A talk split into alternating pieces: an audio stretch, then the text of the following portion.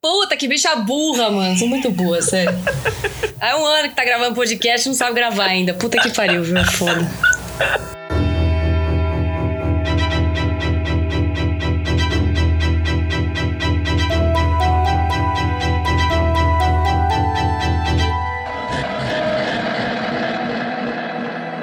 E aí, galera, tudo bem com vocês? Já deram um bom dia, boa tarde, boa noite pro encosto? Não esquece de olhar pra trás. Tá sempre aí. Tá sempre aí na frestinha. Eu sou a Verônica. E eu sou a Lívia. Bem-vindo ao nosso podcast É Você, Satanás. É você, Satanás. O nosso podcast assombrado, onde cantamos um pouco de nossas vidas assombradas, lendas aterrizo- aterrorizantes. Gol da Alemanha. Gol da Alemanha! Meu Deus. Eu não vou poder nem falar que alguém vai vir e falar gol da Alemanha, mas vai tomar no cu. Casos verídicos É. e tudo com um toque de humor. Uhul. Mas antes de começar o episódio, como sempre, temos que agradecer os nossos padrinhos maravilhosos que ajudam todo mês. Padrinhos Onaná. Os nossos padrinhos são o Anderson, a Ana, a Ariane, o Arthur, o Atos, a Bárbara, a Beatriz, a Beatriz, o Bruno, a Cândia, a Carolina, a Catarina, Daniel, Fabrício, Felícia, Gabriel Cavalcante, Gabriel Felipe, Geisa, Guilherme, Isabelle, Caian, Carla, Leonardo, Maria Eduarda, Mavi, Paola, Poliana, Rafael, Sara, Sofia e Ítalo. Uhul! Gente, obrigada. Uhul. Vocês são maravilhosos. A gente agradece Obrigada toda a todos ajuda que vocês. vocês dão a gente. Beijo na bunda de vocês. E se você quiser ser um padrinho, você pode entrar no www.padrim.com.br barra é você satanás. Lá você acha as doações mensais, É você, Satanás. podendo ser na quantia que você quiser. Claro, cada quantia Isso tem mesmo. um, como que chama? Um, gift? Recompensa. Uma recompensa diferente. Aí você vai lá e escolhe Isso o que mesmo. você consegue doar. Uhum. Mas também, se você não conseguir doar mensalmente igual os nossos padrinhos, você pode fazer uma pequena doação aí pelo nosso PicPay, que é arroba evcsatanás. Isso. E, obviamente, o melhor jeito de ajudar o nosso podcast é espalhando a palavra do É Você Satanás. É você, Satanás! Mano, e esqueci, a Hum. gente tem um, um canal no YouTube. Isso, vai lá ver o nosso canal no YouTube, também chama Você, Satanás. Isso, a gente tá demorando um pouquinho pra colocar os alguns episódios, mas não tem problema, porque vai sair vídeos novos. Vamos. É, fiquem atentos. Fiquem atentos lá, segue, coloca, aperta o sininho lá pra dar- ser notificado quando a gente conseguir colocar um vídeo. Isso, por, mo- por motivos de corona. Por motivos Não estamos corona. conseguindo. Foi um pouco difícil, mas Tá tudo fora. bem. Vamos voltar Isso. a fazer. Uhum. Mano, eu tô amando a nossa lojinha. Ah, nossa lojinha, A nossa nossa, lojinha com lojinha. produtos. E quando o Produtos povo exclusivos. recebe os nossos produtos, quando a gente manda, o remetente é você, Satanás. E todos os pais Adoro. de vocês estão surtando com a caixa chegando. Isso mesmo, é pra você, deixar. Sa- É pra deixar a vovó com medo. Isso. Minha- Eu falei isso pra minha mãe. Minha mãe falou, nossa, eles vão falar, tipo, return to sender. Manda de volta pro Satanás, tipo que isso. aqui não quer. Manda de volta. Ai, ai. Então, é- é isso. Temos um episódio bem interessante, bem longo, mas queria contar uma coisinha meio estranha que aconteceu essa semana. O que, que aconteceu? Fala aí. Lembra, lembra alguns meses atrás que eu falei se, não ia ser legal se você fosse um, um fantasma, um espírito, mexer com as pessoas e, e ficar assoprando a vela? Aham, Aí não seria mais legal acender a vela? Adiós. Aham. Então acendeu a vela!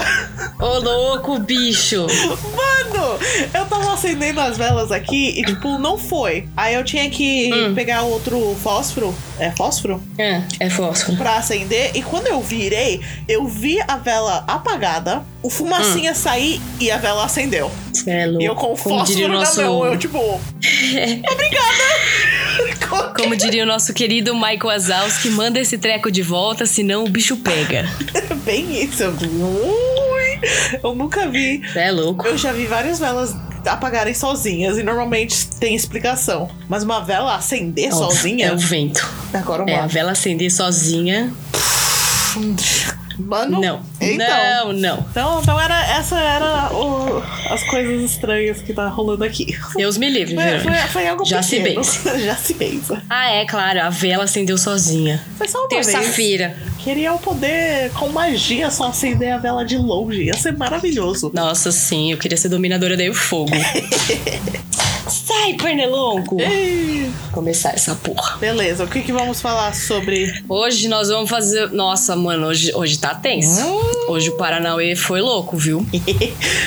A gente vai falar do catiço russo. Uh, catiço em russo. pessoa. Nossa, a gente Você sabe que tudo um que vem da Rússia, né, já é. Já é. Já é, louco, mano. Aquele, aquele Já é, né? país é um outro mundo. Não existe Nossa leis, Senhora. não existe regras, física não funciona. A Rússia é da Rússia mesmo. Então vamos lá. Um beijo se a gente tiver ouvintes na Rússia. Nossa, se tiver, manda, manda Meus mensagem. compatriotas. Manda mensagem. Isso mesmo. Então hoje nós vamos falar do catiço russo aqui, gente. Que, o, que esse cara aqui não é pouca bosta, não. Hoje nós vamos falar do Gregory O Rasputin.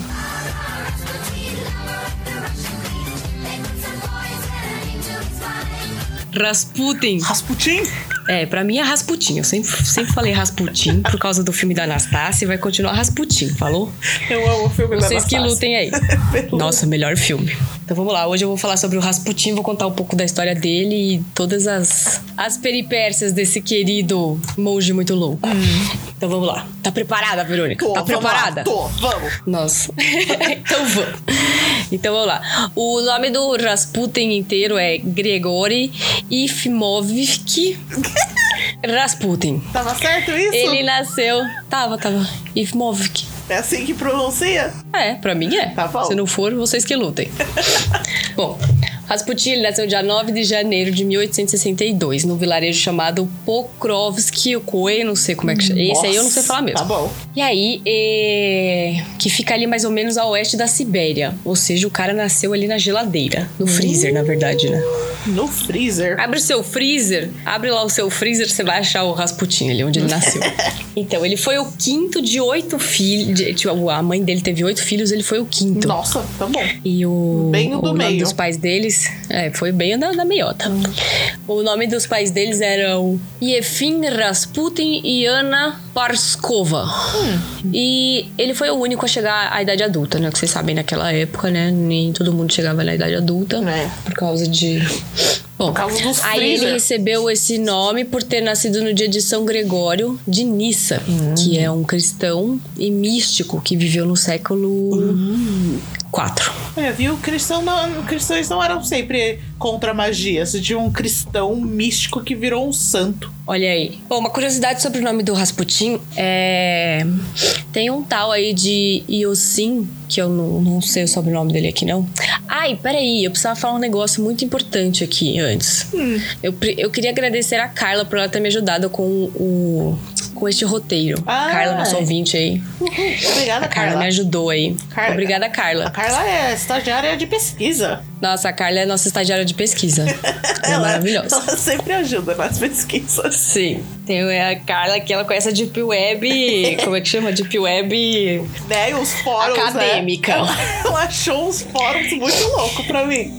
A bicha conhece a Deep Web da acadêmica. Bom, então voltando aqui pra curiosidade sobre o, o sobrenome Rasputin. é, tinha um tal de Yosin, Isosin, que eu não sei qual é o sobrenome dele, que ele resolveu se aventurar pela Sibéria em busca da- de melhores opções de sobrevivência. Nossa. Que ideia, coragem. né? É. Aí ele se instalou em 1643 em Pokrovskoye, que é lá a cidade onde o Rasputin nasceu. E ele se mudou pra lá com a esposa e os três filhos, o Se Semyon, o Nasson e o Iv Ivsev. Gente, esse episódio vai ser um monte de nome nada a ver. o Nasson resolveu adotar pra si mesmo o nome de Rasputa. Rasputa? Que é, começou Rasputa e aí foi evoluindo e virou Rasputin. Tá bom. Aí por, é, por muito tempo tentaram associar esse nome a Rasputinik, que significa reprovar, ou Rasputinichat, que seria algo como libertinagem desenfreada. E Peraí, deixa eu aumentar a letra desse texto aqui, porque pela primeira vez na minha vida estou usando pauta é, digital e eu não enxergo nada. E aí eles tentavam associar esses Rasputin, né? Rasputinik aí, pra Uhum. difamar é, o nome Rasputin. Hum. Só que o mais provável é que esse nome esteja é, relacionado a Rasputa ou Raspute, Hum. que significa cruzamento ou encruzilhada. Ok. Aí, é, para vocês entenderem também, que na Rússia tem uma crença que encruzilhadas eram assombradas por espíritos malignos. Ah, tem um, tem um coisa dos Estados Unidos meio assim. Nos crossroads você pode ah, chamar os demônios pra fazer um pacto. É, eu acho que é uma constante, assim, porque tem algumas religiões é, afro-brasileiras também que tem coisas com encruzilhadas.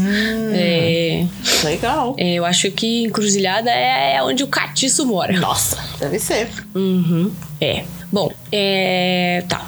Aí talvez esse nome tenha sido dado à pessoa que. A, as pessoas, né, que acreditavam estar em contato com esse tipo de forças. Rasputa, encruzilhada, também era associada às pessoas indecisas. Faz sentido. Outra possibilidade. É, né? Porque você não sabe pra onde você vai, É. né? Outra possibilidade seria que o sobrenome teria derivado da palavra rasputiça, Uhum. que é impossível de ser traduzida de uma maneira adequada. Assim, não- a gente não achou uma tradução Ah, tá. boa. Mas é, daí ele dá uma ideia de primavera úmida e, sei lá, barrenta, sabe? Sei lá. Ok. Chuva. Tá. É, as crianças nascidas nessa época do ano da primavera, né? Primavera chove bastante, né? Então elas eram chamadas de rasputa. Hum. Mas, né, pra, pra combinar aqui com o nosso, nosso homenageado da vez, não é homenageado, né? Pelo amor de Deus. O cara era um filho da puta. É, eu gosto, a gente vai usar aqui como encruzilhada assombrada, né? Rasputin. Tá. É, bom, a gente não sabe muito sobre a infância do Rasputin, né? Porque ele nasceu num lugar muito ermo e. E, bom, ninguém ficava anotando a vida das pessoas, né? Aí a gente só vai conhecer bastante mesmo Rasputin é, nos seus 30 anos de idade. O que acabou abrindo margem para muitas especulações e lendas criadas a respeito do, do Rasputin, né? É, aí muitas dessas lendas acabaram por fortalecer a áurea mística que sempre envolveu o, o passado obscuro assim do Rasputin. tipo ok. assim, tem uma lenda que diz que o Rasputin, quando tinha 8 anos de idade, ele foi nadar com seu primo Dimitri. Mano, sempre tem um Dimitri. Óbvio, Dimitri é maravilhoso. Eu queria conhecer um Dimitri. Nossa, assim, eu adoro esse nome, mas sempre tem um Dimitri na Rússia. Deve ser tipo João. É, tipo isso. Todo lugar tem Bom, um aí João. o primo. Sim. Aí o primo Dimitri e o Rasputin, eles foram arrastados pela corrente. Ah, eles conseguiram se safar da, da força da correnteza, mas posteriormente ambos tiveram um quadro de pneumonia, porque, né, quem é que vai nadar na Rússia? Hum, Na Sibéria. Não é? Porque, então, e aí você ter pneumonia da Rússia é basicamente uma sentença de morte, né? Basicamente. Ainda mais na Sibéria no século XIX. Nossa. Bom, o Dimitri era dois anos mais velho e ele não resistiu à pneumonia, enquanto o seu primo Rasputin conseguiu se recuperar. Ou seja, o cara tava ali ligado com o catiço desde os oito anos. Hum, entendi. Mais tarde, quando ele tinha 12 anos de idade, o Rasputin ficou muito doente, apresentado, é, ele tava com uma febre muito alta. E enquanto ele tava na sua cama tentando se recuperar, alguns moradores locais foram até essa casa e conversaram com o pai do Rasputin sobre um roubo de cavalos que havia acontecido recentemente. Nossa. Algo que era considerado um crime terrível na época, né? Não pega o cavalo da, da galera ali, não. Aí o Rasputin ouviu toda a conversa e em um determinado momento ele se, ele se levanta, tava meio delirando assim, né? Porque tava com febre. Aí ele aponta um dos homens e o acusa de ter sido responsável pelo roubo. Ó o cara, ó o cara. Aí todos acharam aquela situação muito estranha, mas os dois homens que estavam no momento da revelação resolveram seguir o homem. Então foram lá, né, ver o que o cara tava fazendo. Vamos aceitar o, o- a palavra de um menino de 8 anos. Maluco, com Maluco febre. com febre, que nem estava beleza. sala quando tava a conversa começou. Não é? Beleza. Tava ali só de só dando a gansada. Bom, é o fato é que eles, eles encontraram o homem que tinha sido acusado pelo Rasputin tentando esconder os cavalos roubados. Olha aí. Bom, mas essas histórias, né, que eu contei aqui pra vocês agora, elas só começaram a circular a respeito do Rasputin depois que ele se tornou famoso na Rússia, Ah, né? sim. É, ele virou quase uma super, uma sub-celebridade que, se pá, hoje faria parte da Fazenda. Aliás, eu gosto da Fazenda, viu? Ai, Quem quiser ai. conversar comigo sobre a Fazenda, eu gosto. Só a Fazenda, tá? Big Brother Brasil é uma bosta. Nossa, Big Brother pelo mundo inteiro é uma bosta. Nossa, assim.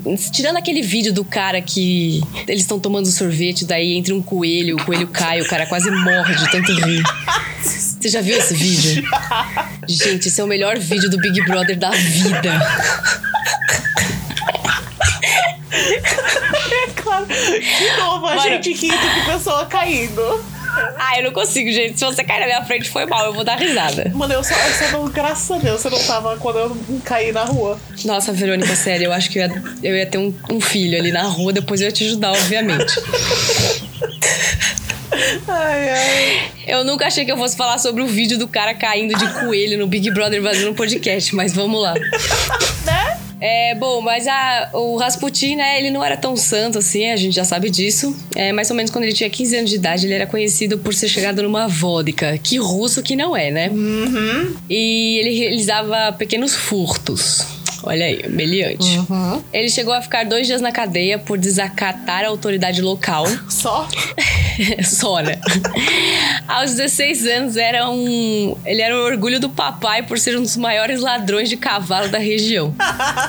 Orgulho do papai. É o orgulho do papai, né? Parece que esse era tipo um negócio da família, tá ligado? Tipo, Né? ficar roubando os cavalos aí ali.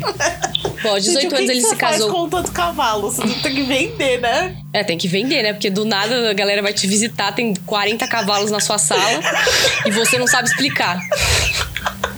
Nossa, nem tinha visto isso daqui, você viu?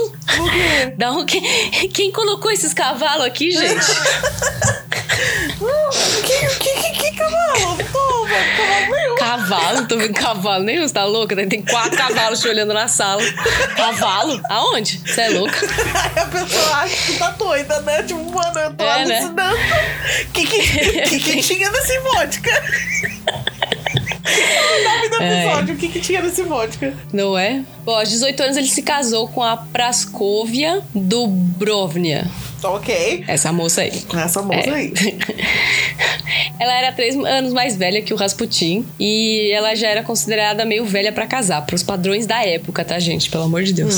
Ela, pa- ela permaneceu fiel e devota ao Rasputin, apesar dos longos períodos de ausências e das piranhagens dele. Hum, bom. É, ju- justamente porque ela se via com sorte, mesmo estando velha, entre aspas, né, pra conseguir ter casado. Então Rasputin deitava e rolava lá e ela só ficava, é, tá bom. Coitada da moça, né? né? O Rasputin, talvez pra compensar as merdas que eles faziam, ele sempre promoveu. é, Desculpa. Ele sempre proveu para a Praskovia que a... e até mantinha uma dama de companhia pra ajudar ela nos afazeres domésticos. Então, apesar de ser um Chernobyl. Nossa, Chernobyl, tá Chernobyl. ligado? Chernobyl, ele, né, ajudava ali no- nos afa... Ele tinha. dava uma vida boa pra Praskovia. Mínimo, tá bom. Eles tiveram sete filhos. Não foram cinco, não foram oito. Foram sete. Credo. O, o, o sétimo era um filho ou uma filha? Não sei, Verônica, não sei. Só que não importa, porque só dois deles sobreviveram até Ah. a idade adulta. A Maria e o Dimitri. O Dimitri é o último? Não sei, velho. Ai, porque aí se. Quer saber se era lobisomem? Não, eu, eu quero o sétimo filho do sétimo filho. Nossa, é mesmo. Não, mas ele era o quinto. Eu sei, mas aí o Dimitri precisa de sete filhos. Ah, se o tá, Dimitri fosse entendi. o sétimo. É, aqui no Brasil, se você for o sétimo filho, você é lobisomem. Nossa, e o sétimo filho do sétimo filho? Nossa, aí é duplamente lobisomem. Aqui nos Estados Unidos é tipo. Tipo, um fucking godsend de magia. Certo? Ah, tá. tipo. oh! Nada abençoado. Bom, já sabemos que o Rasputin nasceu, sabemos como ele nunca foi uma pessoa muito decente, mas de certa forma sempre foi envolto em certos mistérios, né? Mas como ele era, como ele se tornou, né, o Rasputin, o monge maluco. Esse era o codinome dele, o nickname dele no, no LoL, tá ligado? Ele ia jogar LoL, ele colocava monge louco. Monge louco. Pode ser o episódio do episódio também. O monge louco. Monge piradão. Bom, a real é que tudo que a respeito do Rasputin é muito controverso, assim, né? Porque ninguém ficava anotando, de novo, né? Ninguém ficava anotando as coisas do. Ele tinha um amigo que adivinha qual era o nome do amigo dele? Dimitri. Dimitri! e eu não vou falar o sobrenome dele porque eu não consigo. Tá bom. Tem três Dimitri nessa história já. Nossa, já tentei três Dimitris, né? Bom, mas esse Dimitri, ele era o brother amigucho do Rasputin, né? BFF Forever lá. Beleza. Aí ele contou à imprensa que, quando mais novo, o Rasputin tinha reputação ruim no, no vilarejo deles, né? Nem, nem sei porquê. e ele tinha uma quedinha ali pela, pela vodka, né? Como a gente sabe. Entre outros mau hábitos. Mas um dia o Rasputin teve um sonho. É, São Talma, Dramaturgo Simeão de Verkhoturye. Nossa, Eu não sei como é que eu falei isso, eu não vou falar de novo. tudo bem. Só explica o que é. Bom, é um santo aí lá da Rússia. E ele apareceu diante dele e disse: Deixe tudo isso, torne-se um novo homem e eu o exaltarei. Nossa. Então ele teve um sonho que um, um santo aí, o São Simeão, vamos, né? E aí ele chegou e falou: Mano, seguinte, toma jeito nessa sua vida aí. Dá Tapa na cara, para de beber essa Isso. vodka aí. Pare de roubar cavalo. Para, para de roubar cavalo e para de tomar o suco de batata. Isso, suco de batata. Muito bom. Bom, aí, em sua vida, o Rasputin fez referência a esse santo como ele havia ajudado a curar a insônia e o problema de enurese dele. E pra você que está se perguntando, o que, que é enurese? O, isso mesmo, o Rasputin era um mijão. Ele mijava na cama Tá bom. depois de velho. E sabia que enurese é uma é uma das, tá? Não é exclusivamente nem se você tiver ou não, não quer dizer que você seja um psicopata. Hum, entendi. Mas eles já, eles já repararam que várias, vários perfis de psicopatas têm enurese, né? Que é urinar depois de uma certa idade. Bom, ele diz que esse foi o milagre que fez e colocou, é, né, esse santo aí aparecer na vida dele. E aí ele começou uma nova vida e totalmente devotada a Deus. Uh, Ai, ai, peraí. Bom, mas é, a maior causa. Não, peraí. Essa aqui tá errado. Bom, o interessante de falar sobre esse santo é o seguinte: o São Simeão, aquele lá que tem um nome que eu não vou repetir porque né, foi só uma vez, Aham. nasceu como um nobre na Rússia é, na primeira metade do século 5, 6, 7. 5, 6, 7? É, 7, no século 7. Ah, tá. É que eu tava contando aqui, é que tá em número romano, que eu acho bonito, só que aí eu não consigo ler direito, demora um pouquinho. Entendi. Bom, então esse santo ele era um nobre e ele nasceu no século VII, mas ele resolveu esconder suas origens e levar uma vida de pedinte. Ele viajava um monte e amava a região dos Urais. Pra quem lembra do meu podcast sobre é, a passagem de Atlov, a região dos Urais da Rússia não é muito legal. Não. Inclusive foi lá que a galera do Dyatlov sumiu. Exatamente. É, e tem um monte lá que chama Monte dos Mortos e tem a passagem Não Vá Lá. Passagem não falar. É, é o nome da passagem. Então, esse cara ficava ali andando pela, Pela passagem que não era pra ir. Isso. Beleza. Região dos Urais. Por conta disso, ele acabou se tornando um santo especialmente venerado na Sibéria e na Rússia Central. Aí dá pra gente Chique. perceber uma certa similaridade com o Rasputin, que vai acabar fazendo o que da vida dele? Exatamente a mesma coisa. É, ele meio que se inspirou aí nesse santo pra começar a peregrinação dele. Bom, segundo a Maria, né, que era a filha do Rasputin, Certo? é, ela, nem, ela nem era nascida nesse rolê todo aí, e, mas ela já tá ali dando palpite na vida alheia do pai. Nossa. Não julgo. O pai dela bebia, fumava, comia carne, assim como qualquer outro camponês. Mas um dia ele mudou. Tipo, ele teve aquele sonho maluco e acordou de batina Um já. homem diferente. É. A Maria disse que seu pai um dia teve uma visão, que deve ter sido esse sonho. Aham. Enquanto ele estava no campo, ele viu a Virgem Maria no céu e ela apontava para o horizonte. O- gente, eu acho que o cara tava abusando aí do suco de batata, viu? Tava funcionando açúcar de batata mesmo. Ele tá muito louco. Bom, aí ele viu essa Virgem Maria apontando o horizonte e ele entendeu que a Virgem Maria queria que ele peregrinasse como um santo. Peregrinasse. Ou da Alemanha aqui, hein, Verônica? como um santo. Aí na manhã seguinte ele, teria, ele teria acordado com lágrimas nos olhos e ouviu uma voz que dizia: Estou chorando pelos pecados dos homens, Gregório. Vá e peregrine e purifique o povo dos seus pecados. Já fez todas as bosta que tinha que ter feito, né? Agora vai virar santo. Bom, aí tem um, Ai.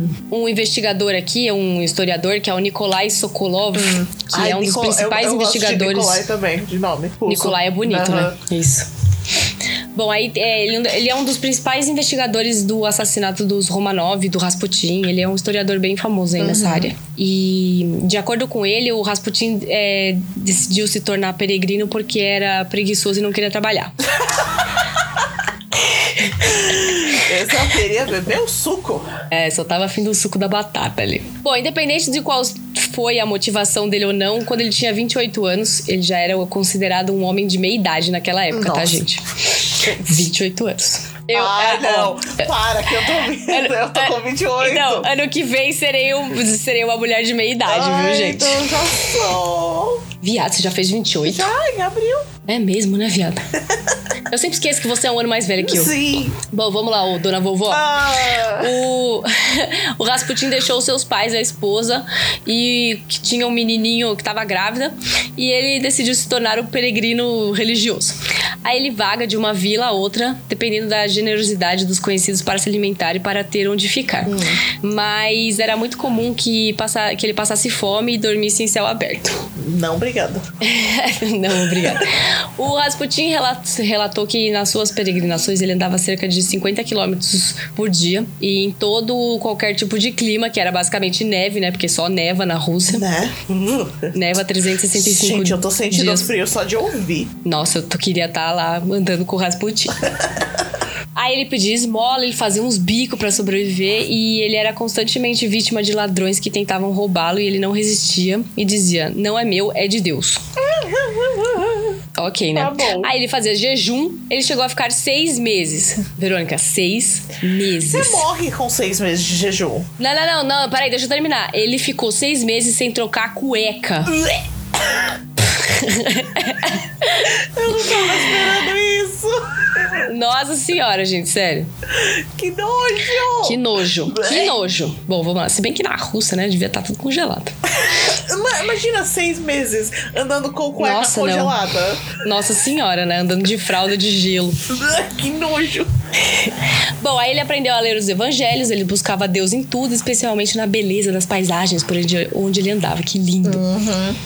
Aí ele dividiu o pouco que ele tinha com os outros Stranik, que se encontrava pelas peregrinações. Certo. Stranik é um peregrino re- religioso, tá? É, um- é um- a palavra russa para peregrino religioso. Bom, sabe-se que ele andou mais de 800 quilômetros a pé em peregrinação. Credo. É, pois é, o cara tava ali o Forrest Gump quando ele resolve correr. Bom, eventualmente ele se instalou no monastério de. Nossa, lá vou eu. Aquele nome lá. De... Ô, Verônica, põe de novo aí na edição. o Venkotruski, onde ele aparentemente ficou pelo menos por três meses como noviço. Noviço é antes de se tornar padre, tá?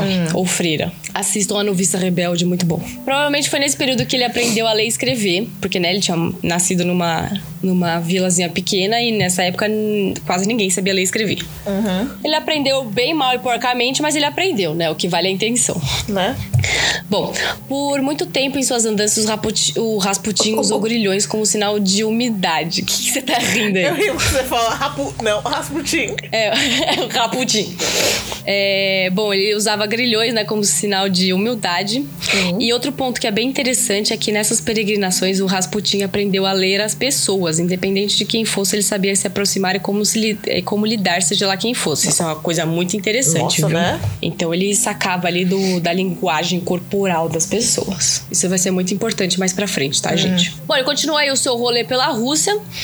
Tava aí rolezando. Aí ele chegou a ficar meses e até anos longe da sua casa. Por muitas vezes ele voltava e não era reconhecido pela própria família. Nossa, imagina, né? Vem um Nossa. pé grande. Pé grande aparece na vila, todo mundo entra em, em desespero, mas era só o Rasputin voltando da- do rolê dele. O Rasputin era muito louco, ele não tinha um plano, ele ficava em casa por algum tempo, até que dava na telha, assim, ai, ai, vou, tchau. E ele tinha que andar e sumia pelo mundo. Nossa, mano. o cara ele, tava ele muito é louco. o Forrest Gump do, da Rússia. Nossa, ele é muito louco, Ele é sério. muito Forrest Gump. Sim. Aí depois de certo tempo, quando ele estava em casa, várias pessoas passaram a visitá-lo, porque eles ficavam buscando conselhos ou orientações espirituais. Ok. Aí começou a ter um grupo de um pequeno grupo, né, de seguidores da região. A galera meio que se juntava aos domingos em dias santos na casa do Rasputin para cantar hinos religiosos, ler a Bíblia e o Rasputin inter- interpretava, eita, interpretava É, essas passagens, gol da Alemanha, pode pôr. Essas passagens bíblicas e fazia uma espécie de pregação, ou seja, o cara ali já tá virando um Virou o culto aí. maluco. É, virou o culto, o culto do Rasputin. Bom, agora o Paranauê vai ficar muito louco. Ah, vamos lá. O Rasputin cravou. Não, desculpa. O Rasputin ele cavou tipo uma caverna Hum. sob os estábulos da casa do pai dele. Ele, ele e os cavalos, né? Rasputin, cavalo. Aham. É, e sim, ele sempre morou com os pais, tá? Ele era, era meio que normal isso na região que ele morava. Uhum. Tipo, você continuar morando com os pais. Aí ele usava essa caverna como uma capela para as reuniões dele. Lá. Lembra que ele tava fazendo os cultos lá? Aham. Então, aí essas reuniões eram envolvidas em um ar de segredo e mistério. E aí isso é óbvio que fez com que as pessoas começassem a falar. Ou seja, temos aqui o momento Illuminati do Rasputin. Aí seguiam, é, surgiram boatos que ele tinha moças da vila, é, que moças da vila davam banho nele Ugh. nas casas de banho como se fosse uma cerimônia, tipo um banho cerimonial. É bem um culto mesmo, então. É, o cara tava, tava feito. Cê- Outros diziam que ouviam Cê- canções estranhas. interromper- Ah. interromper, desculpa, falando em cultos. Você viu, você viu o, o Umbrella Academy 2, a segunda temporada? Não, eu não vi nem o primeiro. Bem, no segundo, o, o cara loucono, tipo, drogado, Hum. que ele fala com os mortos, o poder dele é esse. No segundo, todos voltaram pros anos 60. Mano, o cara começa um culto. Hum. Meu e, Deus. tipo, ele fica fugindo das pessoas que seguem ele e as pessoas correndo atrás dele. Meu Me Deus. lembrou, porque Anos daí- 60 é o ano do culto, né? Nossa, Porque era puta, muito como, isso. como teve culto. E ele só, tipo, falava frases de músicas que parecem meio, tipo, profetas. Ele foi, tipo, do, do futuro. Por Ah, isso. Nossa, que incrível. é muito engraçado. Mas Nossa, tem é essa muito cena de, de, tipo, pessoas querendo, tipo, lavar ele, fazer as coisas pra ele. E ele só, tipo. Sai Aí- fora. Eu imagino o Rasputin assim. Não, o Rasputin gostava. O Rasputin É, era sem imaginei, vergonha. Mas a imagem do, da do, do filme, do série me Sim, lembrou. Da série. Aham. Bom, aí tinha uma galera que falava que tinha umas canções estranhas que saíam da casa do Rasputin. Canções que não eram aceitas na igreja. E que também eles praticavam alguns rituais misteriosos. É, ele começou indo pro, pra igreja, fazendo todas essas coisas porque um santo falou pra ele, aí ele desviou Exatamente. e criou um culto místico aí. Isso, aí já virou o culto do suco da batata, né? Ai, melhor nome do episódio. tá bom. Tem 49 de episódios. 40 pra escolher depois. Não, do, eu, eu ainda voto no culto da batata, do suco da batata. Exatamente, o culto do suco da batata. Fermentado. Suco fermentado de batata. Bom, é, esse fato aí dele ficar fazendo esses Paranauê aí é, acabou posteriormente contribuindo para o- os rumores que diziam que ele fazia parte de uma seita chamada Klist. Clist? É, que eu vou falar um pouquinho mais pra frente. Tá. É, e é claro que essa oportunidade do Rasputin criou desafetos dentro da igreja, como foi o caso do padre Ostromov, Ostromov. o líder da, o líder da igreja da região. Então já, já começou as in- inamizidades aí. Só que o Rasputin ele se tornou uma figura histórica que se. é, Na verdade, a gente conhece mais o Rasputin, né? Por conta do seu envolvimento com a família real russa, né? A família dos czares. É, Você fala aí o eu- C em português? a gente fala czar. É, em inglês é só SAR. Sozar? É, Nossa, the que Tsars. estranho. Eu não sei como é que fala em russo, deixa eu ver aqui. Coloca o Google Translate. É isso que eu vou fazer. deixa eu ver aqui como é que fala em russo. Translate. Aí coloca, coloca lá a voz do Google. Cadê russo? Sueco. Cadê o R? Achei. É, em russo é tipo zar, czar, Kuzar. Hum. zar. O C parece um I, é izar. Zar. Uh, É, interessante. Né não? Bom, então essa é o, o motivo pelo qual ele fica bem famoso e até hoje muito se atribui à queda da família imperial russa na presença da influência sobre a família do czar. Então tem muita gente que diz que o declínio dos czar foi por causa do Rasputin. Ai, mano. O cara não causou pouco não, tá? O cara causou é muito. Causou é muito, mano. Imagina ser a culpa da queda de um império de um país Não é? gigantesco, mano. Que horror. O, o, o Rasputin falou assim: se não for pra derrubar o império, eu nem saio de casa. É bem isso. Gente. O Nikolai Alessandriovski Romanov, ou simplesmente Nikolai II, ele foi o último czar da Rússia. Eu, é, para quem não sabe, aí deve ter gente que não sabe, czar é mais ou menos a figura de um rei, tá? É. Então, É um império. praticamente. Ele é é imperador. o império e o czar é o, o rei, o imperador. Isso. E ele foi o último antes da Rússia se tornar governo socialista. Isso. É, Deixa eu ver aqui, peraí, me perdi. É, di- Tá. é ditador Bom. que eles têm? É, o Putin é o quê? O Putin é primeiro-ministro. Oxe, primeiro-ministro normalmente significa que tem um rei ou rainha. Ah, deve ter ainda lá, né? Sei lá. Eu vi esses dias que o Putin ia renunciar. Nossa, gente, o mundo tá acabando. Nossa, sim.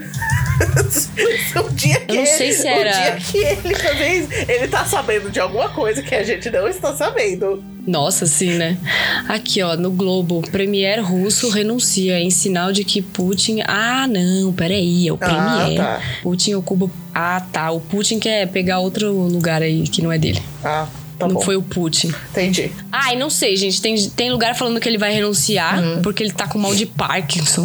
Ai, meu Deus. e tem lugar que ele tá falando que ele quer roubar o cargo de outra pessoa. Eu não sei, gente. Só sei que eu tenho medo do Putin. Eu acho ele engraçado. Com razão. Ah, sim, ele é maravilhoso. É o único governador aí, primeiro-ministro, que tem camisa dele é, montada num urso. sem camisa. Com uma metralhadora. Gente, vai ficando melhor a cada adjetivo. Ai, meu Deus. A gente não entende nada Bom. de política russo, mas vamos lá. Não, nada, tá? É só, é só na zoeira aqui, tá, gente? Foi É. mal aí. Que é só pela zoeira. Bom, o Nikolai Romanov, gente, eu adoro o sobrenome Romanov. Hum, também. Ele se tornou Kizai meio que num susto, assim. Um dia ele acordou ele era Kizai. Nossa, tá bom. Ele tinha 26 anos, e aí o pai dele, o Alexandre III, morreu enquanto estava no palácio da Livádia. E atualmente é situado na Ucrânia, tá? Esse palácio aí. Ah, tá. Durante as férias de verão do, do velho aí. Então o papai tava lá de férias e faleceu. E morreu. E morreu. É. Aí quando a tragédia se abateu sobre a família real, Nicolau entrou em desespero, né? Porque ele tinha só 26 anos, ele tinha que cuidar do maior país da- do mundo. Aí em uma conversa com seu cunhado, o Alexandre Mikhailov, Mikha, Mikhailovic, ou o Sandrinho, né? Sandrinho. O Xande, Alexandre, o Xande. É, ele de. O, o, Nico- o Nicolai chegou pra ele e falou assim: Ô Xande, o que, que eu vou fazer, velho? O que, que eu vou fazer? O que, que vai acontecer com você, com a Zênia, o Alex? A Alex, a mãe, toda a Rússia. O cara tava desesperado. Ele falou assim: mano, não tô pronto, não tô pronto. É, ele tava, era tipo Eng, assim, sabe? Não querendo virar avatar. É, bem isso. Falou, não, não tô pronto pra virar Kizar. Eu nunca sei, nunca quis ser Kizar. Eu não quero ser o Avatar também. Eu não sei nada de governar, nem sei como é que fala com os ministros. Então o cara tava perdidaço na vida. É, e de fato, assim, o período que ele esteve no poder foi uma sucessão de merda, assim, foi merda no ventilador. Vixe. Coitado, o cara nem queria essa manga e teve que chupar. Nossa. Bom, aí depois de pouco tempo da morte do, do papai Alexander, o Nicolai se casou com a princesa Alice de Hesse e Reno, que Ok. se converteu ao cristianismo ortodoxo e passou a se chamar Alexandra Fidoro, Fidorovna. Ok. Alexa. Bom, a Alexa era muito reservada e isso acabou por deixá-la isolada na corte, coitada. Só era introvertida. E isso acabou se tornando um problema para os membros do pros membros do Romanov e as pessoas relacionadas passaram a falar dela pelas costas, o que facilitou o surgimento de boatos quando Rasputin entrou na vida dos Romanov. Ou seja, a Alexa sofria bullying ali da, da Uhum. corte e aí o Rasputin vai se aproveitar disso. Entendi. Entendeu? Uhum. Bom, a principal obrigação da, que a Alexa tinha era, né, é, gerar herdeiros. Exatamente. Hum. Aí, entre 1895 a 1901, ela gerou quatro filhas: a Olga, a Tânia, a Maria e a Anastácia. E nada de um menino. Vixe. Né? E pra isso Aí era um probleminha. Porque, né, sociedade machista tinha que ter um kizar, não uma kizarina. Bom, as únicas pessoas próximas da Alexa eram a Black Princess, Militisa e a Anastácia. Futuras princesas do Montenegro. A Anastácia era muito próxima da Alexa e da Militisa. Era, e elas eram muito chegadas no sobrenatural aí. Essa foi a porta de entrada do sobrenatural do culto na família dos Romanov. Ou seja, a Militisa é, ela era muito versada no ocultismo, ela estudava todas as vertentes possíveis. É uma estudiosa. aí. Ela chegou a receber um, um diploma de doutorado de hermetismo na Escola de Ciências Herméticas de Paris. Hermetismo é um conjunto de doutrinas místicas, alquimia, mágicas Ai, e quase filosóficas, não é? Baseadas nos ensinamentos de Hermes Trismegisto. Trimegisto. Aí, por meio da Militisa, a família real teve contato com o Gerald Encauze, também conhecido por Papus, Tá. que era a cabeça da Escola de Ciências Herméticas de Paris. É, em determinada ocasião, ele realizou uma CC, não sei se é assim que fala, na corte russa durante a Revolução de 1905, ocasião no qual os trabalhadores protestavam é, por meio de melhores condições de trabalho na construção da ferrovia transiberiana. Nesta ses- sessão, eu acho que deve ser uma sessão de, É. tipo, CC, que eu não sei falar Se- francês. é, deve ser tipo o- aquele seance. É, tipo isso. Aí o, o que, que o Papus fez? Ele invocou o espírito do czar Alex- Alexander III, que era o Papítio, que morreu lá de férias. Papaizinho. Que insistiu. Isso, que insistiu que o filho dele, o Nicolai, é, que ele permanecesse forte e corajoso diante do perigo e que ele devia é, resistir à revolução a todo custo. Ele disse também que o Nicolai deveria usar todo o seu poder para evitar que ocorresse uma revolução na Rússia e isso ficou ali na cabeça do Nicolai pro- até o final da, da vida dele. O resultado dessa CC aí foi que, durante uma manifestação de trabalhadores em frente ao Palácio de Inverno do Czar, o Papos falava do Monsieur Philippe. Ele dizia que era sábio, ele emanava suas próprias palavras de grande poder. Tá, essa parte aqui ninguém quer saber. Aí esse Monsieur Philippe aí, ele era um cara, tipo, um cara picudo aí, que falava uns negócios aí que todo mundo acreditava e tal. Aí o Nicolai ficou tão impressionado com esse Philippe que ele chegou a registrar em seu diário que ele havia conhecido um extraordinário francês, o Monsieur Philippe. Ele realizou várias visitas à Rússia, chegando até a almoçar com a família real, bateu um rango ali. E ele conversou por horas sozinho com a imperatriz a- a Alexa e depois ele foi apresentado às quatro filhas do casal. Ele já estava tão próximo da família que o Nicolai chamava ele de nosso amigo. Então esse cara aí que já fazia um- as, as sessões lá começou a ficar bem próximo da família real, né?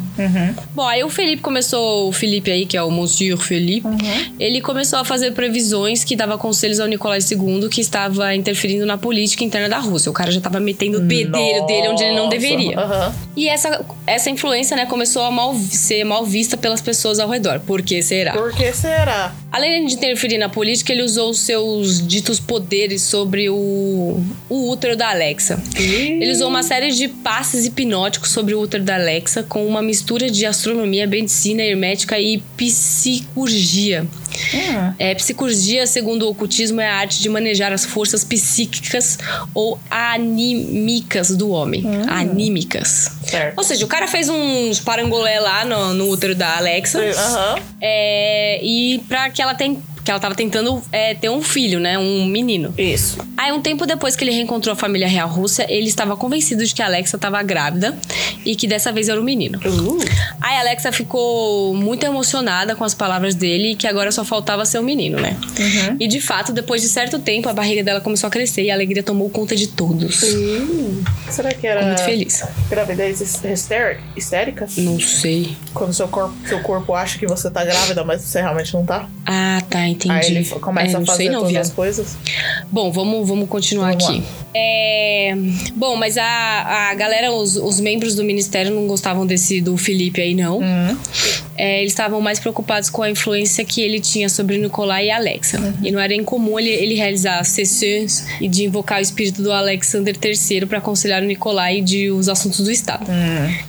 Aí começaram a espalhar o boato de que se o Felipe ele era satanista, que ele era um cara suspeito que praticava capirotagens do mal e o pior para aquela época, repetindo, para aquela época ele era judeu. Nossa. É.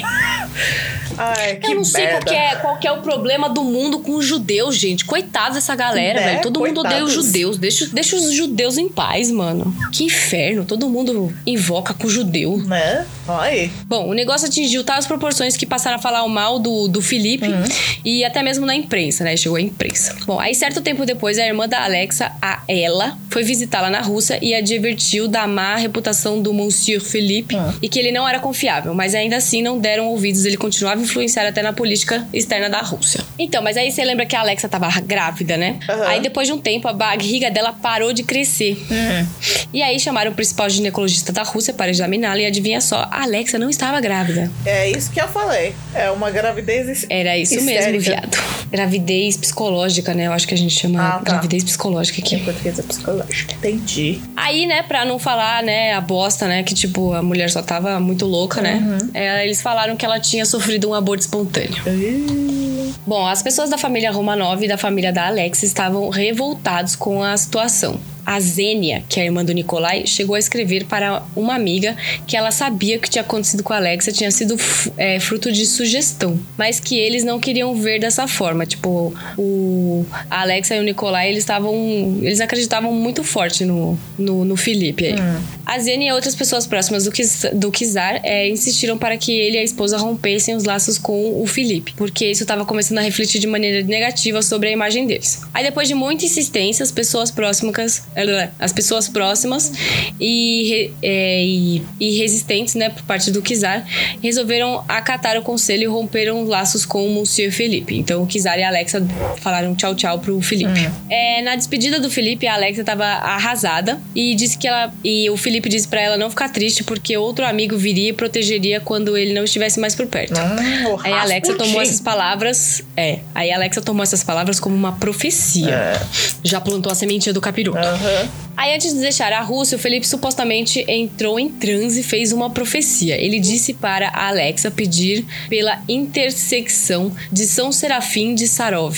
E ele daria a ela um filho. Mas tinha um problema. Esse santo não existia na igreja ortodoxa russa.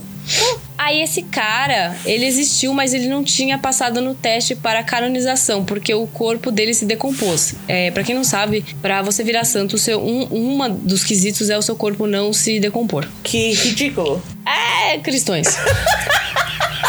Daquela época, pelo menos.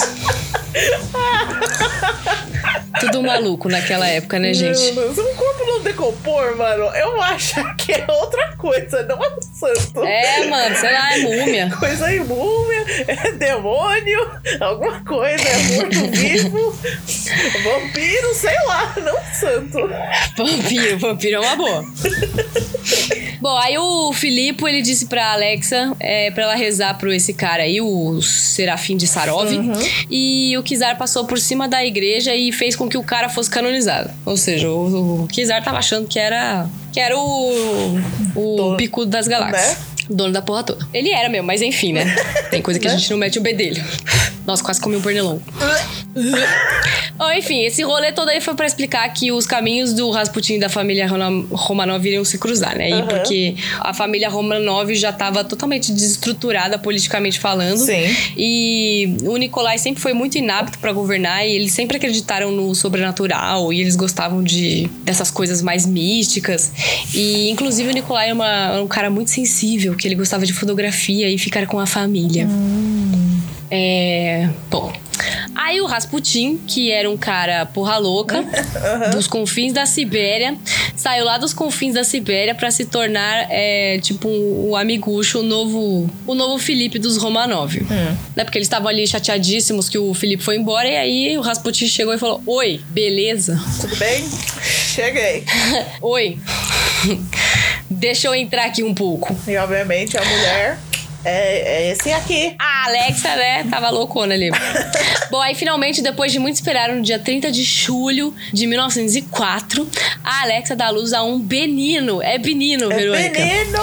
É Benino, e ele chamou Alexei. Nossa, tá bom. O nascimento do um futuro mais herdeiro. criativos, mas ok. É, né, eu também acho, mas tudo bem, né? Podia ter sido Dimitri.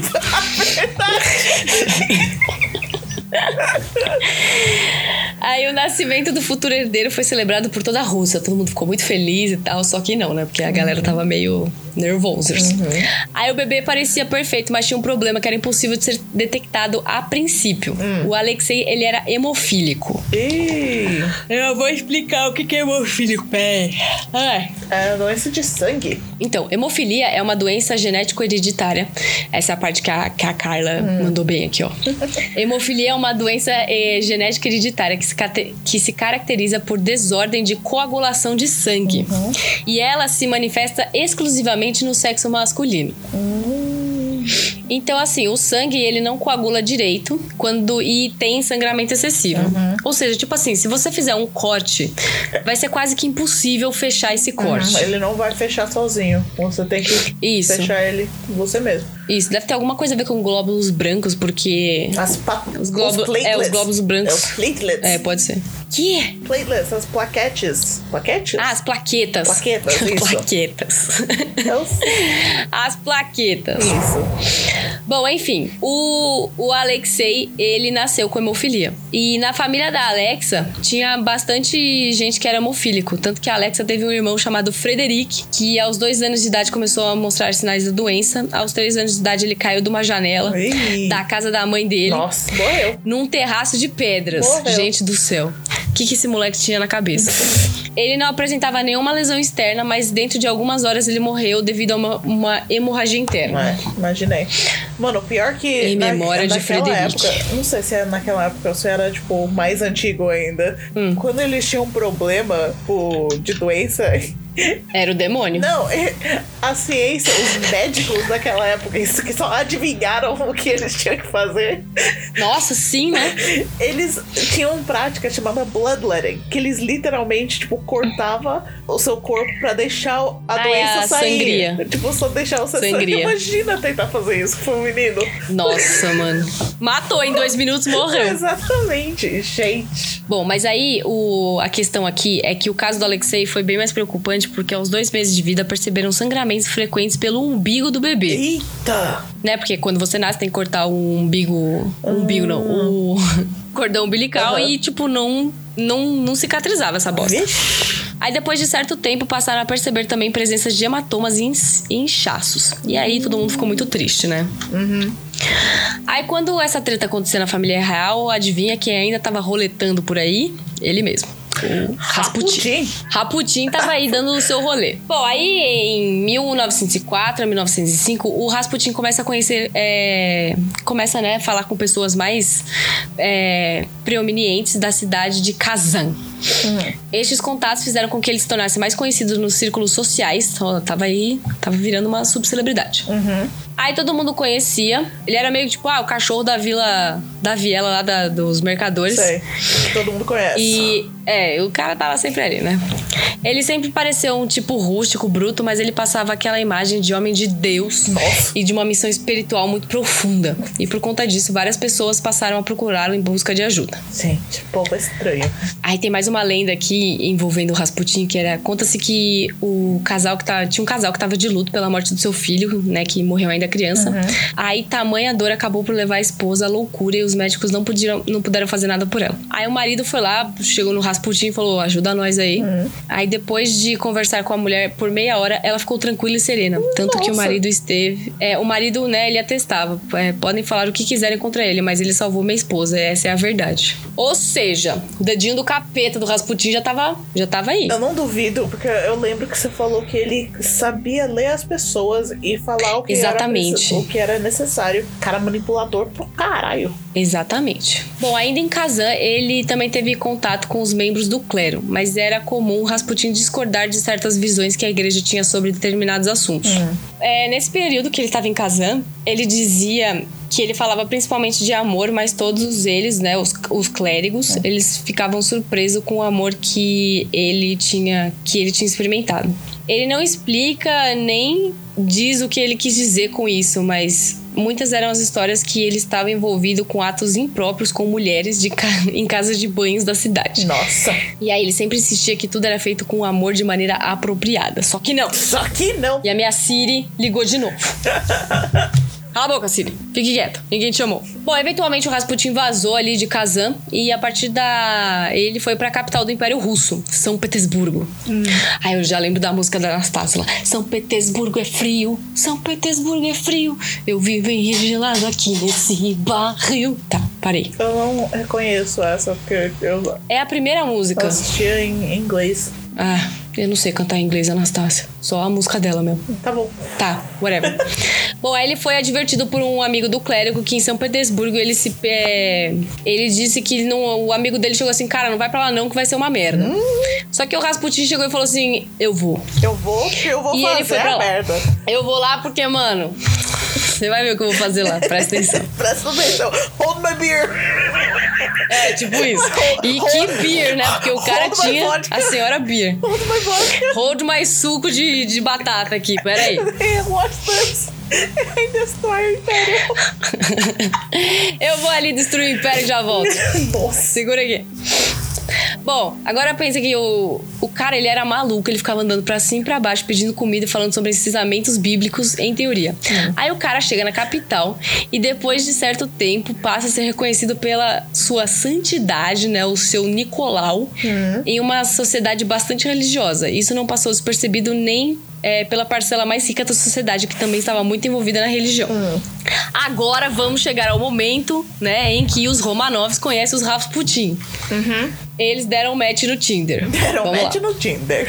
E adivinha quem é que ficou fascinada com a área mística do Rasputin? A esposinha. Não, a Militiza, né? Que era a maluca, a maluca do, do ocultismo lá. Não é a, a esposa? Calma, calma, a gente vai chegar lá. Ah, tá. A Militiza, que era aquela amiga lá da, da, da Alexa. Ah, achei que era que, a né, Alexa, que ela como chegada no oculto, ela convidou um dia pra que ele fosse. é, ela convidou o Rasputin pra ir na casa dela e ele foi. Supriu todas as expectativas dela. Uhum. E ela já ficou, nossa senhora, o boy magia. Pô, magia. Nossa senhora. Aí não, não demorou muito pra que ele fosse um convidado recorrente na casa dela. Uhum. E muitas fontes atribuem às Black Princess a apresentação dele à família real. Ou seja, a militiza, né, que deve ter apresentado o Rasputin Isso. para ah, os caras lá. Bom, o rolê foi que no dia 1 de novembro de 1905, em uma quinta-feira, o Nikolai e a Alexandra, eh, eles conhecem o Rasputin. Anota aí o date. Save the date. Save the date. Isso. Aí eles ouviram falar por três horas do Rasputin. Desculpa, não. E o Rasputin ficou lá falando durante três horas Credo. como que o Rasputin tinha saído do cu da Rússia e chegou no topo, tendo contrato direto com a família real. Então o Rasputin contou lá a história dele, de, de blá blá blá, e todo mundo caiu. Bom, depois desse primeiro encontro, o Rasputin manda uma carta ao Kizar, no, Kizar, Hum. no qual ele deixa entender que teria é, conselhos para o Kizar e que esses conselhos seriam vindo de Deus. Já que ele é um homem de Deus, não é mesmo? Uhum. É muito interessante que o Rasputin sempre deu apoio moral pro Nicolau. Nicolai. E- É, então o Rasputin era uma figura de confiança que encorajava a ter fé em si mesmo e no reinado dele. Ou seja, o cara ele tava fazendo um coach, né? Faz um E coach, todo mundo sabe que coach dá ruim no final. É, bom, a princípio, né, eles nunca comentaram sobre o problema do filhinho deles, né, o Alexei. E o Nikolai e a Alex, eles buscaram em Rasputin um, apoio de sabedoria que precisava para reinar a Rússia. Então, o Rasputin não tinha nada a ver com essas coisas místicas aí. Uhum. Aí, até porque eles viam o Rasputin como o outro amigo prometido, né, do, do Felipe. Lembra que o Isso. Felipe falou Aham. a profecia lá dele? Aham. Então, aí já ficaram todos assanhadinhos porque apareceu o brother aí. Bom, Rasputin permaneceu nas suas peregrinações, né? Ele sempre fazia. Sempre tava dando os rolê dele, mas ele voltava, né? Pra bater o ponto ali com o Kizar. E isso, isso durou durante anos.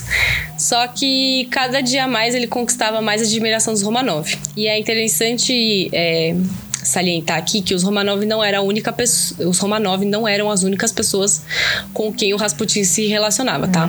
Ele tinha afetos e desafetos por quase toda a cúpula russa, tipo todos, é, to- toda a galera nobre ali, o, o clérigo e gente rica conhecia o Rasputin de, de uma maneira boa ou de uma maneira ruim. Entendi. Todo mundo ali que era mais chegado no sobrenatural conhecia o Rasputin. E aí ele acabava ganhando muito dinheiro de muita gente rica e das pessoas mais humildes. E, e todo mundo via ele como um homem íntegro, íntegro e sábio. Bom, a intimidade e a confiança que tinha no Rasputin era tão grande que ele tinha acesso ao quarto das crianças Romanov. Ou seja, o cara já tava ali, tava podendo andar onde ele queria. Em determinada ocasião, as meninas Romanov estavam escondendo algo a respeito do Rasputin. É, quando o Rasputin chegou, a Alessandra, Alexandra escreveu para Maria dizendo que ela devia ser uma boa menina e que não era para ela manter segredos da mãe, porque a mãe dela não gostava de segredinhos. Ok. No dia seguinte, a Tânia escreveu pra mãe. Gente, não tô entendendo essa parte do- Né? de escrever uma pra outra, né? Porque o castelo era tão grande que tinha que mandar uma mensagem. Ia pro correio. Exatamente. De um correio interno lá dentro do palácio. A Tânia escreveu pra mãe pedindo perdão e disse que pelo. Ela disse que não ia fazer de novo. A Tânia dizia temer que uma das cuidadoras das crianças pudesse falar mal do Rasputin para Maria.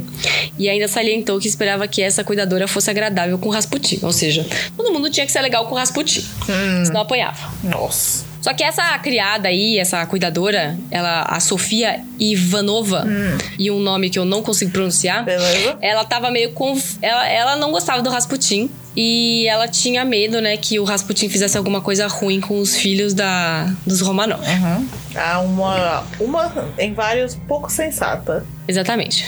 Blá, blá, blá. Peraí que eu me perdi. Mano, dá muito medo ser a única sensata é um bando de louco. Nossa, sim. Ela é, essa essa criada, ela chamava o Rasputin de Sinistro Grigori. É Grigori, tá, gente? Não é Grigori, Gregori. não Gregori. É, Grigori. Grigori. Isso. Ela falava que ele entrava no quarto da Olga e da Tânia quando elas já estavam prontas para dormir, que ele sentava na cama e acariciava as crianças. Mas as crianças Ai, não Lívia, comentavam para. isso com a Sofia. É, então, nojento, gente. Bom, aí esse. O. O Rasputin fazia o que ele queria, né? Hum. Bom, aí é, não era só no quarto das crianças que ele conseguia entrar, o Rasputin tinha acesso livre a todo o palácio, inclusive ao quarto da Czarina. Qual ele frequentava sem conhecimento do Czar. Olha, olha lá. Ah, Isso sabia. acabou alimentando boatos de que ele teria sido amante da Czarina. Não apenas isso, o que mais espantava as pessoas é perceber que Rasputin já atuava de certa forma como conselheiro do Czar. Gente, ou seja, tava tudo errado nessa Tá bosta. tudo errado, eu nem duvido. Tava tudo errado. Peraí. Bom, só que o que potencializou né, o efeito Rasputin da dependência que os Romanovs tinham em relação a ele estava na Alexa. Como já foi dito, né, a, o Alexei era hemofílico e ele não havia, na época não havia tratamento conhecido para a condição. E o Rasputin, é, que aos olhos do Romanov era quase um santo que detinha o poder de curar as pessoas, então ele era tudo que eles precisavam, né? Aí sempre que o Alexei sofreu alguma lesão, eles recorriam ao Rasputin e parecia funcionar. Hum. É, ainda que fosse como meio que um placebo, mas resolvia. Ou seja, de alguma forma ele conseguia é, Os poderes ajudar ali o Alexei. dele. É, o capita. É o capeta. O capeta. É, pra você ter uma ideia, aí, em 1911, o Rasputin é, estava em uma das suas peregrinações aleatórias, né? Tava aí dando o rolê dele. E os, os Romanovs estavam de férias na Polônia. Aí o Alexei desenvolveu uma hemorragia na coxa e virilha. Ih. No sétimo dia, os médicos já haviam perdido as esperanças, já tinham chamado um padre pra fazer, sei lá, os últimos. Já estavam quase enterrando o menino. É. Aí a Alexa, ela resolve mandar um telegrama pro Rasputin e ele responde assim na hora. Ele tá. Nossa, mandou um WhatsApp, né? No WhatsApp. Tá, mandou um WhatsApp, né? Porque o cara respondeu na hora. Aí ele respondeu e ele dizia: é, Deus tem quase. E. Peraí. Me perdi aqui. Deus ele falou assim: Deus tem visto suas lágrimas e ouvido suas orações. Não fique triste, o pequenino não morrerá. Não deixe os médicos incomodarem muito. Na manhã seguinte, é, parecia a manhã anterior. Nada havia mudado. Mas no outro dia, o sangramento. é, o sangramento para e ele se recupera por completo. É isso que. Nossa, eu tô me perdendo muito. Bom, assim, resumindo, o cara falou assim: ah, não deixa os médicos chegar muito perto do, do moleque, não. Deixa o moleque aí de boa, que daqui a pouco ele tá bom aí. E aí a, a, Dois dias a Alexa depois mandou ele todo. tá de boas. É, isso, exatamente. Dois dias depois o moleque tava bom. Loucura. Loucura. Bom, na igreja católica ortodoxa, eles têm essas unção de efêmeros que tem uma dupla finalidade, né? O que, que eles fazem quando a pessoa tá pra empacotar? É, eles, tentem, eles tentam interceder pela cura da pessoa ou preparar pela morte, né? Aham. Então, ou eles tentam cuidar da pessoa já falar, queridão, você vai empacotar isso aí, nós. Fala aí suas últimas preces e boa viagem. É isso mesmo. Blá, blá, blá. É uma questão interessante aqui, quando o Rasputin disse que, pro, que disse que era pros médicos deixarem o moleque em paz ali, é, isso pode ter salvado o Alexei. É, porque a aspirina havia sido descoberta por volta de 1830 e era considerada um remédio milagroso, amplamente prescrito. Ou seja, tava todo mundo loucão na aspirina. Só que o que que a aspirina faz? Ela aumenta a circulação de sangue, né? Então, inclusive, não é bom eh, para as meninas aí, quando vocês estiverem no período menstrual, não tomem aspirina, tá, gente? Porque ela vai fazer, ela vai aumentar o fluxo. É, então, o que que aconteceu? Você dava uma aspirina pro moleque que é hemofílico, o sangue dele vai jorrar, né? e aí os médicos estavam querendo enfiar aspirina até no cu do menino. Nossa, que horror. E aí, quando a Alexa manda todo mundo embora, ela meio que manda a Salva aspirina embora também, né? É. Exatamente. salvando a criança. Nossa. Então, meio que o Rasputin realmente salvou o Alexei ali, mesmo sem querer. Bom, aí em 1915, o Alexei tem uma nova hemorragia. Esse moleque também era o capeta, né? Também, coitado. E aí o, o Rasputin foi chamado de novo. Aí ele simplesmente vai até o Alexei, faz o sinal da cruz do moleque e diz ao Kizar e Kizarina que não se preocupem e que vai embora. Nossa, tipo, o cara recebia um milhão de dólares pra chegar lá, fazer o Né? sinal da cruz e ir embora. Que filha da mãe. Que... E aí o filho da puta, horas depois, o sangramento do Alexei para. Gente, é o demônio. Bom, aí o que, que tinha acontecido? Em 1915 começou a Primeira Guerra Mundial.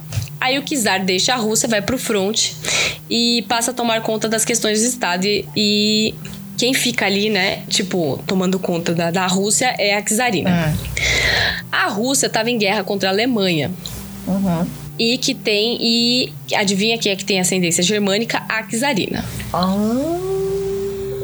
Bom, aí não só isso, né? Tipo, gente, é, seu marido tá lutando contra o seu país de é. E onde só tem nego de primeiro, primo, os primos, tudo dela lá, tá ligado? Aham. Bom, aí juntar a impopularidade do Kizar, que vem desde basicamente da coreação dele, ninguém gostava do cara, coitado. Hum. E ele só queria tirar as fotos dele e ficar com a família dele. Ai. É, bom, a tragédia que foi Domingo Sangrento, né? Que foi a influência do Rasputin sobre o casal. O país estar em guerra contra a Alemanha. O Kizar está no front e deixou a esposa germânica no poder. Nossa. Ou seja, mano, é a merda no ventilador. É, vai dar merda, né? Tanto que a Alexa e o Rasputin chegaram a ser acusados de vazarem informações para a Alemanha. Vixe. Acusados É, por inclusive quem? tem até- Fala. Não, pelo povo russo, Pelo né? Porque, povo. imagina, a Rússia tava em guerra com a Alemanha e quem tava comandando a Rússia era uma mulher germânica. É. Ou seja, né, a galera tava falando tudo sobre a Ale- Alexa, coitada da Alexa. Devo estar ligando todas as Alexas por aí, né? Pensando nisso agora. A segunda vez, a gente ficando ligando os Alexa. Ai, gente, eu não vou ficar chamando ela de Alexandra, é muito feio. Deu um apelido pra ela, é Alexa. Nossa parça aqui, coitada. É, tem um livro, inclusive, que o autor tenta provar que de fato Rasputin era um, um espião a serviço da Alemanha, gente. A galera Nossa. Pelo em ovo, né? Tudo. Eles só eram doidos E o aí, Ra- que se enfiou nos lugares. É, mano, o Rasputin só era bom de lábia. Não, ele era um ET. Era um ET. Os, como é que chama lá? O, eram os astronautas, os astronautas do passado. Nossa. E ele, na verdade, trabalhava para a Alemanha. É, bom, toda essa impopularidade ali, né, da, da família Romanov, movida pela crise que muitos queriam, é, fez com que muitos que quisessem que o Rasputin fosse morto. Aí vem um rolê interessante. Ah, eu gosto desse rolê. É, então, o príncipe Félix Yossup, Hum. Yossupov, ele era um príncipe ali, né? Uhum. E a situação da Rússia era muito precária, o país estava em guerra, havia rumores de, da revolução que, acon- que poderia acontecer, né? E depois a gente sabe que realmente rolou. E ele perderia todos os seus privilégios de nobre. Aí, o, o boyzinho aqui Uhum. não tava afim, né, de, de trabalhar. Aí ele resolveu que ele ia matar o Rasputin. E aí ele enfiou na cabeça dele que se ele matasse o Rasputin, a Rússia ia voltar a ser maravilhosa. O problema da vida dele era o Rasputin. Bom, aí em uma noite em dezembro, o que, que a gente faz com os nossos problemas, Verônica? A gente resolve? Não, a gente pega e mata. Exatamente. Alguma coisa tá te incomodando, vai lá e mata a pessoa. Exatamente, né? Assim que a gente resolve os problemas. Isso. Só que não. Pelo amor de Deus, hein, gente? Não vai fazer bosta aí. Faz bosta. Pelo amor de Deus. Principalmente com alguém que tem um demônio do lado dele. Exatamente, né? Porque vocês vão ver aqui que o Rasputin era, era duro na queda. Bom, aí o, que, que o Félix fez? O Félix, ele, né, ele pegou lá os amiguchos dele e eles tramaram o assassinato do Rasputin, né? Então vamos lá, ficaram na picuinha lá, vamos matar o Rasputin. Aí eles convidaram o Rasputin para um jantar para que ele conhecesse a Irina, sua esposa. Nossa, que gente legal. Bom, aí o Yusupov, ele conduziu o Rasputin até o porão da sua casa. É, só que pareceu mais ou menos como uma adega, sabe? Tipo. Parecia uma adega ali. Certo. Aí tava rolando lá um, um- uma comilança boa. Ah, É. Bom. Aí, tipo, o que que aconteceu? O Rasputin tava lá, né, na festa, todo feliz, todo contente. É... E aí tinha lá um pudim. Não, pera.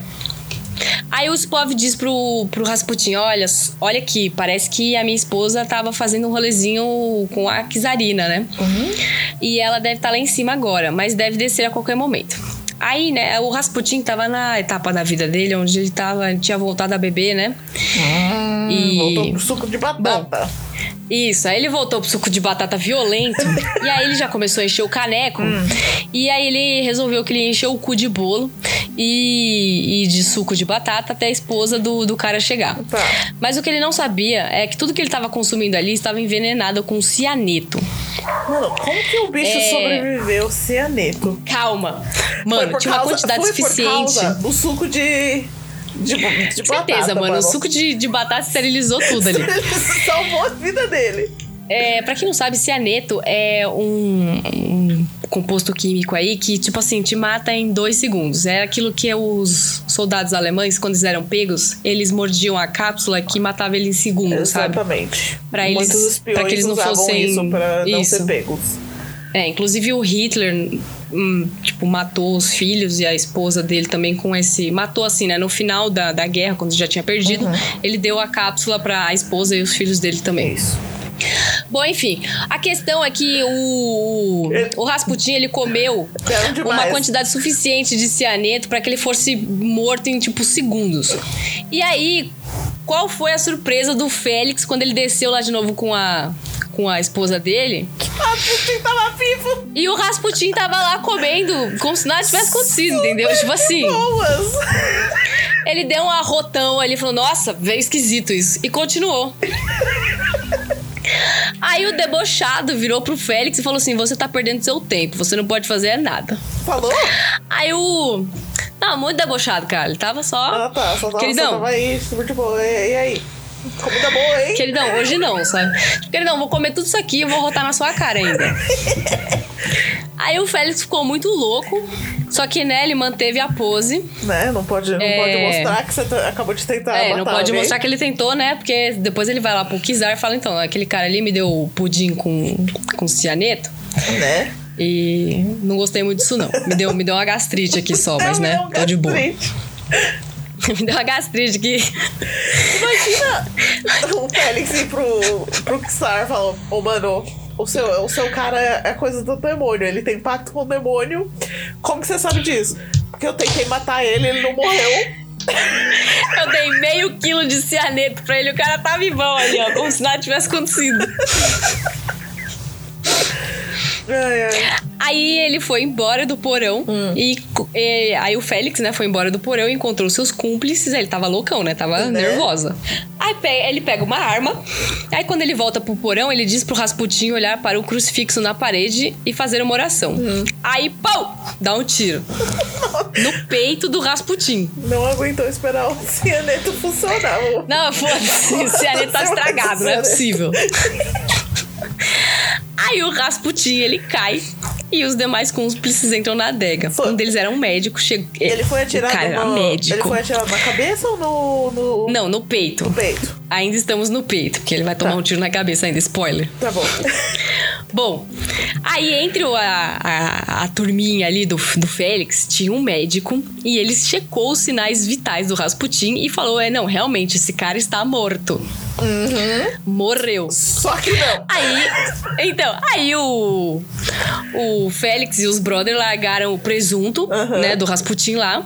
É, aí, tipo, até que ele aí falou, ah, deve estar, sei lá, vamos, a gente não pode deixar o presunto lá na adega, né, porque vai azedar todos os meus vinhos. vamos lá tirar ele de lá. E aí o Rasputin tava vivo, esse filho da Ele tinha puta. levantado e ido embora ou só tava sentado lá esperando? Então, não, ele tava lá sentadão, assim, tipo, cara, Mano. Qual é o seu problema, qual mano? Você me deu um tiro, você- seu por que vacilão. Você atirou em mim, mano. O que que eu fiz? Aí o Yaspov lá, né, o Félix deu um chacoalhão no Rasputin pra ver se ele tava morto mesmo, só que não tava, mano. O Rasputin se levantou, ele derrubou o Félix Nossa. e ainda fugiu cambaleando, mano. O cara, mano, o cara meteu um kung fu no cara ali e ainda foi embora. Gente, eu gosto do Rasputin por causa disso, mano, sério. O cara, o cara é muito debochado. O cara é muito debochado. Tipo assim, você me deu meio quilo de cianureto, você me deu um tiro e eu ainda vou, eu ainda vou, vou te deitar na porrada aqui E saí correndo. e vou embora. Ai, ai. Aí teve um mano que tava lá no meio, assim, falando, mano, não é possível esse cara, não sei que lá, saiu com a entrada do Rasputin, ainda deu dois tiros nele. Nas costas. É. Aham. Aí, de novo, deram o Rasputin como morto. E aí pegaram é, o braço, é, amarraram os braços e, a perna, e as pernas dele, colocaram no carro. Aham. E ele foi é, jogado da ponte Bolshoi Não Petrovsk. foi dentro de um. de um baú? Não, ele foi, não, ele foi jogado ali, o presuntão mesmo, no rio Malaya Nekeva. Ah tá, achei que eles Ne- colocaram ele dentro no Nev- baú, ne- aí jogaram no rio. Nevka. Não, calma. Ai, tem outra. Bom, aí o beleza. cara tinha tomado. Mano, recapitulando então, o cara tinha tomado. O cara tinha comido 3kg de cianureto, tomou 3 tiros, foi amarrado e foi jogado no mar. No mar não, No rio. Na Rússia, gente, na Rússia. Rússia, você não entra na água. A água tem que estar fervendo pra você poder entrar. Exatamente, tem que estar saindo fumaça. E aí? Como ele saiu dessa? Bom, como? Aí, em 1 de janeiro, esse rolê foi em dezembro, tá? Em 1 de janeiro, o corpo do Rasputin é encontrado congelado no leito do rio. E aí, nas fotos do cadáver, que eu não sei se eu vou postar, gente, se eu postar, vai estar lá com aquele Aviso. negocinho lá de. É. Porque, né? Não sei É se um todo mundo corpo, quer né? ver, né? O presuntão do Rasputin. Mas, de qualquer forma, vai lá ver as fotos do, do Rasputin no nosso Instagram. Isso. Bom, e aí o que aconteceu? Na- nas fotos do cadáver é possível perceber que a corda usada para amarrar as mãos deles foi arrebentada. Ou seja, o filho da puta. Ainda tava vivo. Estava. Tava vivo esse filho da puta, Verônica. E ele tentou se soltar. E ele conseguiu. Conseguiu se soltar, mas congelou. Aí os braços dele estão pra cima, assim, né? Como se ele estivesse tentando quebrar o gelo pra sair, esse filho da puta. Ai. Aí, só que aí surgiram histórias de que haviam, haviam encontrado água nos pulmões do Rasputin. Ou seja, ele teria sobrevivido ao cianeto, aos tiros e teria morrido afogado. Isso. Só que não foi bem isso. Tipo, ele não morreu afogado. O- A morte mesmo do Rasputin é, foi dada por hipotermia, né? Porque ele, ele estava Ele nem, na porra do lago afogou, congelado da Rússia. Mas congelou. Não, ele nem afogou esse filho da puta. Ele morreu de frio mesmo. Mano, sério. Esse cara era imortal, O, velho. o tiro na cabeça foi, foi quando ele tava fugindo, então? Isso, é, foi quando ele tava Ah, fugindo. tá, achei que era só nas costas. Tomou um tiro. Beleza. Tomou três tiros, na verdade, né? Ai, ai. Mano, Bom, aí só que o negócio do... matar o Rasputin. O ah, negócio do cianeto... Tem, tem uma coisa que fala que se, se seu corpo identificar que você está tomando um monte de coisa ruim, ele simplesmente bloqueia. Nossa senhora. Ele, ele não absorve. absorve. E é, é pro- Absorve. provavelmente foi isso que aconteceu com ele. Ele comeu demais. Não, não foi isso não, Verônica. Foi o capeta que tinha feito o pacto com o Rasputin. Falou, queridão, você tá comendo um negócio meio zoado aqui. Eu vou te ajudar aí, mas vê se não vacila. Ai, Aí tiro. o vacilão levou foi lá, outro depois tiro. tomou três tiros. Aí o capeta falou, queridão, não tá dando pra, não tá dando pra te defender, né, É, mano? três- tá difícil. Três tiros e afogamento. Aí depois de três tiros falou, tá bom, cara, eu vou te ajudar ainda. Aí ele tentou ajudar o cara ali, mas a, a mãe Rússia cobra caro. Aí o capeta falou: ah, não, cara, chega, pelo amor de Deus, não vou pagar essa sua boleta aí, não. Já paguei três boletas aí sua, chega dessa porra. Bom, aí a morte do Rasputin adiantou vários nada, né? Porque a Rússia. O, fi, o Filipe lá, ele achou que ele. O Félix. O Félix achou que ia matar o Rasputin e acabar com todos os problemas da vida dele. Só que em 1917, né, a Rússia deixa a guerra, porque começa a Revolução Russa. E no dia 17 de julho de 1918, a família Romanov foi executada por fuzilamento. Inclusive a Anastácia, tá, Oh. gente? A Anastácia foi uma das primeiras a morrer. É, ela não fugiu. Que nem no filme lindo, maravilhoso. Exatamente. Pode chorar agora, acabei com sua vida. Foi mal. É isso mesmo. Ai. Bom, queria falar aqui para terminar, graças a Deus, depois de 45 horas de podcast, é, eu queria falar alguns escândalos, né, que envolveram aí o Rasputin. Alguns, já... É, é, alguns, né? Porque o cara não era pouca bosta, não. Se, se não for pra causar, eu nem vou. Beta. Bom, então, uma das coisas que mais chamava atenção sobre o Rasputin era a capacidade dele de influenciar as pessoas, né? Vocês lembram disso? Uhum. Aí depois do. Desde o primeiro encontro com os Romanov, ele é, partiu para sua terra natal e lá teve contato com uma tal de Olga é, Kloktina. Uhum. E ela atesta que o Rasputin a ensinou sobre o amor, orar é, com mais frequência, para ela orar com mais frequência, né? E ela ainda alega que o Rasputin curou o noivo da sua irmã, que sofria com distúrbio nervoso. Hum. É, o cara não era um devoto. Uhum. É, ele não quis, é, mas o Rasputin ah, o insistiu a beijar a cruz de ouro que ele levava, né, no pescoço. E miraculosamente o noivo da moça foi curado e se tornou um cristão. Ou seja, o cara operou um milagre ali. Querendo ou não, né, ele é, pelo menos ajudava alguma galera ainda. É. Com, com magia do demônio. Tinha. É, com a magia do demônio. Vestida de Deus, né? Porque ele carregava a cruz Exatamente, ali. É, a vestido cruz. de Deus. Tipo, tinha a cruz assim, aí atrás tinha a carinha do Satanás fazendo um joinha, assim. Né? Tipo, É, bom, e detalhe interessante é que essa maluca da Olga se tornou a seguidora mais fanática do Rasputin da vida. Ela sempre o viu como um homem santo, mas as coisas foram escalando, porque ela acreditava ter sido curada por Rasputin de um problema intestinal. Tipo, what? Então ela passou a vê-la como um santo, depois como um Cristo e finalmente como o próprio Deus. Ou seja, a bicha Nossa, desgringolou ali. enlouqueceu. Ela passou a acreditar que ela era parte de uma trindade no qual ela se via como a Virgem Maria e, tipo, o Rasputin seria Deus, tá ligado? Mano, psicopata. Nossa, loucona. É, da mesma forma que a fama do homem santo, né? Profeta da Sibéria de Rasputin crescia por toda a Rússia, haviam muitas pessoas que desconfiavam da santidade dele e levavam a mais para variadas hipóteses sobre as práticas dele, né? As pessoas sensatas. Bom, o primeiro fato é que ele sempre estaria rodeado de mulheres, sempre tentava beijá-las, abraçá-las. E quando elas recusavam os carinhos dele, ele fazia tipo umas caretas. Cara Chernobyl, né? É, Chernobyl. Ah, lembrando que o, o Rasputin, ele adorava uma festa, tá? Uma bebedeira. Aham. Então ele sempre tava aí na, na, na- nas parties Óbvio. Cantando o Rei do Camarote. This is the river of the night. Tava lá o Com o suquinho de Tava lá o Rasputin. dele. com é, traz o traz o suco de batata fermentada que pisca. Tava lá. Bom, é, lembra também que as pessoas diziam no vilarejo que que o cara tava ali nas casas de banho com as mulheres dando banho nele, como se fosse um banho cerimonial? Aham. Então, as coisas escalonaram mais um pouco, principalmente devido ao surgimento de muitas seitas derivadas do cristianismo, após o Raskol, que é um cisma que ocorreu dentro da Igreja Católica Apostólica Ortodoxa, Nossa. no século 16, 17, no século 17. Ah. Algumas dessas seitas que, forma, que se formaram, né, foram os Beguni, que são traduzindo seria tipo os corredores, que renunciavam todos os laços com o Estado e família, livros e até o nome.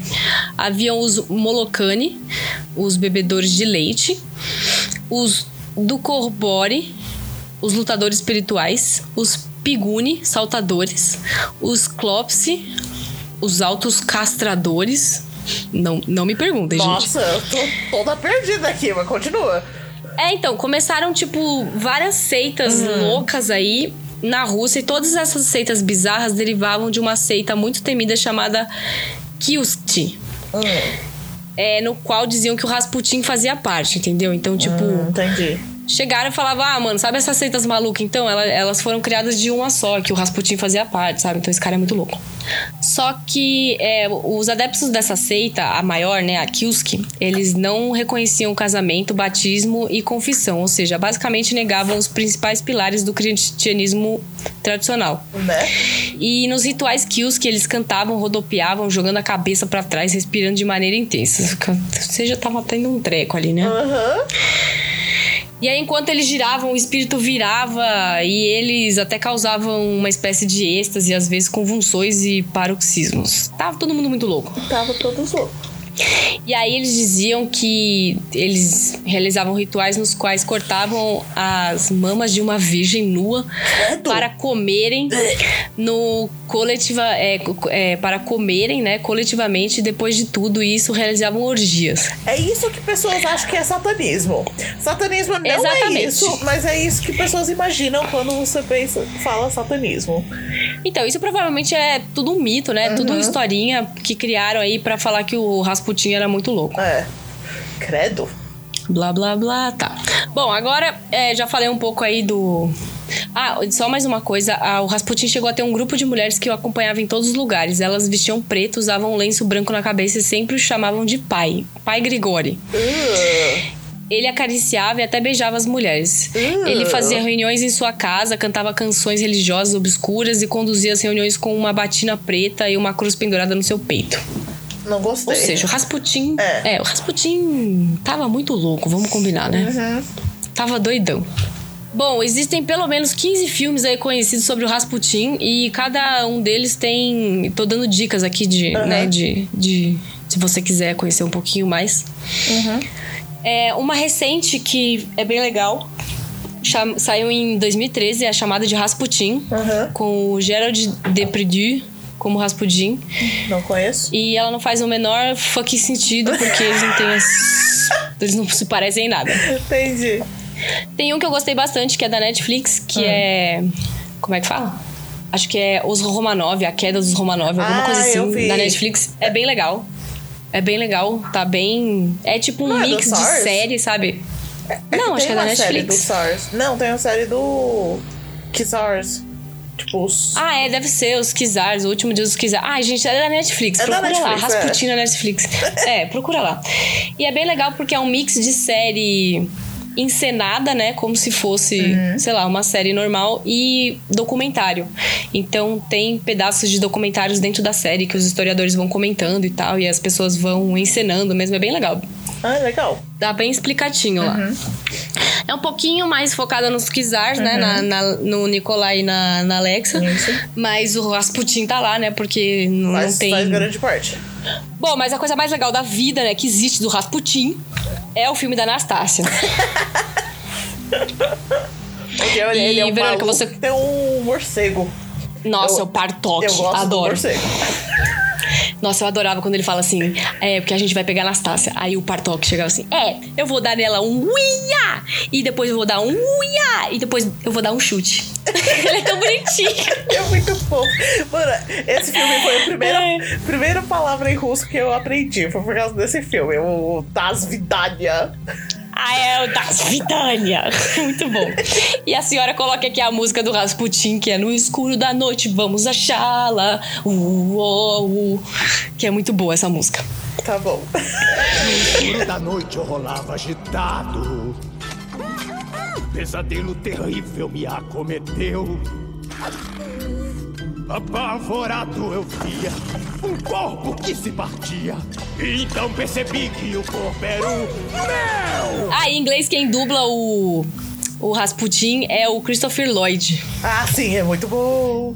Ele é muito bom. Em português é o Jorge Ramos. E, ai, gente, esse filme é muito bom. Esse filme é tudo. É tudo. Como é que fala? É tudo fake a história da Anastácia, mas eu adoro essa. É muito lindo. É. Pra quem não sabe, o Christopher Lloyd, ele é o cara do De Volta pro Futuro, o doutor lá. Sim, o, o Doc, É. o louco. Maravilhoso. É, o malucão lá. Isso. Eu amo ele. Sim. É, então é isso, gente. Espero que vocês tenham gostado aí dessa, desse pequeno TCC sobre o Rasputin. Aula de história aqui agora no podcast. Nossa, sim. Ah, eu adoro aula de história, gente. Era, era uma das minhas favoritas. Maravilhoso, gostei. E, né, mano, e não é todo dia que você come 2 quilos de cianeto, toma três tiros e é E colocado no, e sobrevive pra é, morrer no lago na Rússia e sobrevive. Exatamente, né? Vamos combinar que o Rasputin aí, né, era o capeta russo. Né? Nossa. Ah, teve muita gente que falava que o Rasputin era o anticristo também, sabe? Essas porra louca aí. Também. Mas todo dia tem um anticristo aí. For, Todo dia tem um anticristo se novo, pra ser então, né? alguém, eu não duvido dele. Nossa, sim, né? Porque tomar três tiros e comer. Mano, mano, o cara, ele. Verônica, o cara comeu cianeto no pudim, velho. O cara, tipo, só arrotou e falou: Nossa, subiu meio estranho. Por isso eu falei, ou um capeta. E eu falei, o, Qual o problema desse maluco? Você é louco, velho. Ah, e pra. Uma curiosidade meio nada a ver aqui, assim, é que o Rasputin tinha uma, uma peroba aí, um, um, um membro.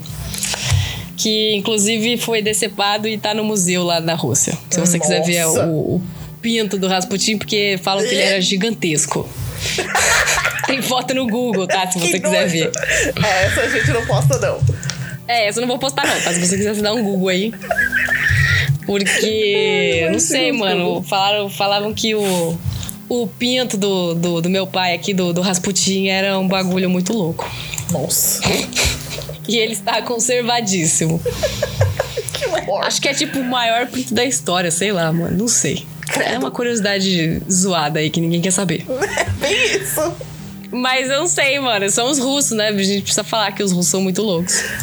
Avisamos. Exatamente, mano. A Rússia não é pra quem tá começando. Bom, então, acabei finalmente. Foi mal aí, Verônica. Imagina.